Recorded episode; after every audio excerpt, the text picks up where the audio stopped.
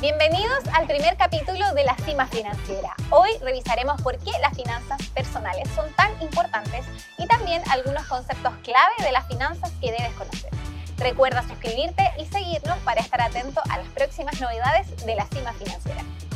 Revisemos entonces por qué las finanzas personales son tan importantes. Cuando hablamos de finanzas personales, hablamos de toda la gestión que hacemos con nuestro dinero, presupuestar cuánto estamos gastando, nuestras deudas, el ahorro, quizás la inversión o incluso las donaciones. Como te muestro aquí en la presentación, es algo con lo que vamos a tener que lidiar nos guste o no. Y claramente si lo hacemos de manera informada es mucho menos probable que cometamos errores. Hagamos un ejercicio. Cierra los ojos e imagina que vas caminando. Si en ese camino hay obstáculos, es muy difícil que los puedas evitar. Si vas con los ojos bien abiertos, hay muchas más probabilidades de que no cometas esos errores. Esto es lo mismo que pasa con las finanzas personales. Si tú manejas tu dinero de manera informada y con las herramientas correctas, es mucho más probable que no cometas errores, como por ejemplo endeudarte a tal nivel que no puedas hacerte cargo de esas deudas. Ahora te invito a revisar algunos conceptos clave de las finanzas que debes conocer y además entender el impacto en tu vida. Como dice la presentación, eh, el índice de precios al consumidor o IPC mide la variación de precios de bienes y servicios de un mes a otro. Piensa en una canasta que incluye eh, lo que consume una familia chilena promedio en un mes. Alimentos como el pan, también podrás encontrar el aceite e incluso paquetes turísticos. Esta información la publica mensualmente el Instituto Nacional de Estadísticas, el INE. De hecho, te invito a revisar justamente la página web del Instituto Nacional de Estadísticas. Aquí podrás encontrar la información y como te muestro, puedes ver el último dato publicado por el INE. En este caso, octubre de 2022. Y aquí además podrás revisar boletines, la información del último mes, cuáles fueron los productos o servicios que más aumentaron de precio o los que no incidieron tanto. Esa es la información que puedes revisar, como te decía, en la página del INE.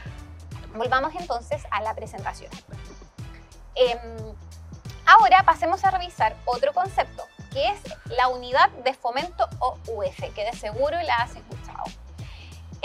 Es una unidad no monetaria, es decir, nunca vas a encontrar un billete de una UF. Y esta fue creada en la década del 60, cuando en Chile había mucha inflación y poco crecimiento, a fin de impulsar la inversión en instrumentos indexados justamente a la UF esta se valoriza diariamente en relación al IPC. Y está muy presente en tu vida y con los siguientes recortes de prensa te voy a mostrar por qué. Aquí podemos ver cómo se relaciona la unidad de fomento con, por ejemplo, el arriendo de viviendas o los créditos hipotecarios que están eh, valorizados también en UF. E incluso se ha abierto una discusión respecto de si los sueldos de los trabajadores deberían pagarse justamente en UF.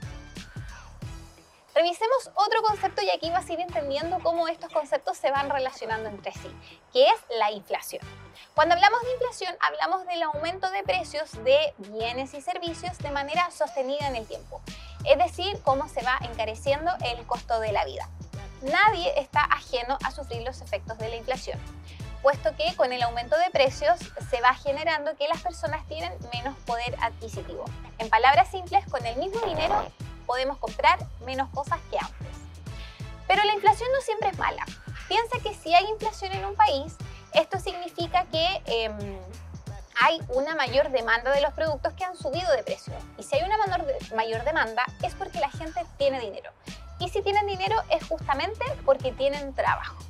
El problema de la inflación es cuando ésta se descontrola y hablamos de una inflación que se genera de manera brusca, una inflación muy alta en un corto periodo de tiempo. Es decir, la inflación se está separando del crecimiento.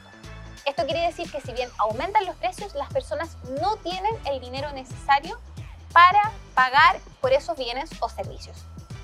Aquí también te dejo un enunciado de prensa como muestra que la inflación en Chile llegó a un nivel de al mayor nivel en 28 años. o sea, una inflación más bien descontrolada.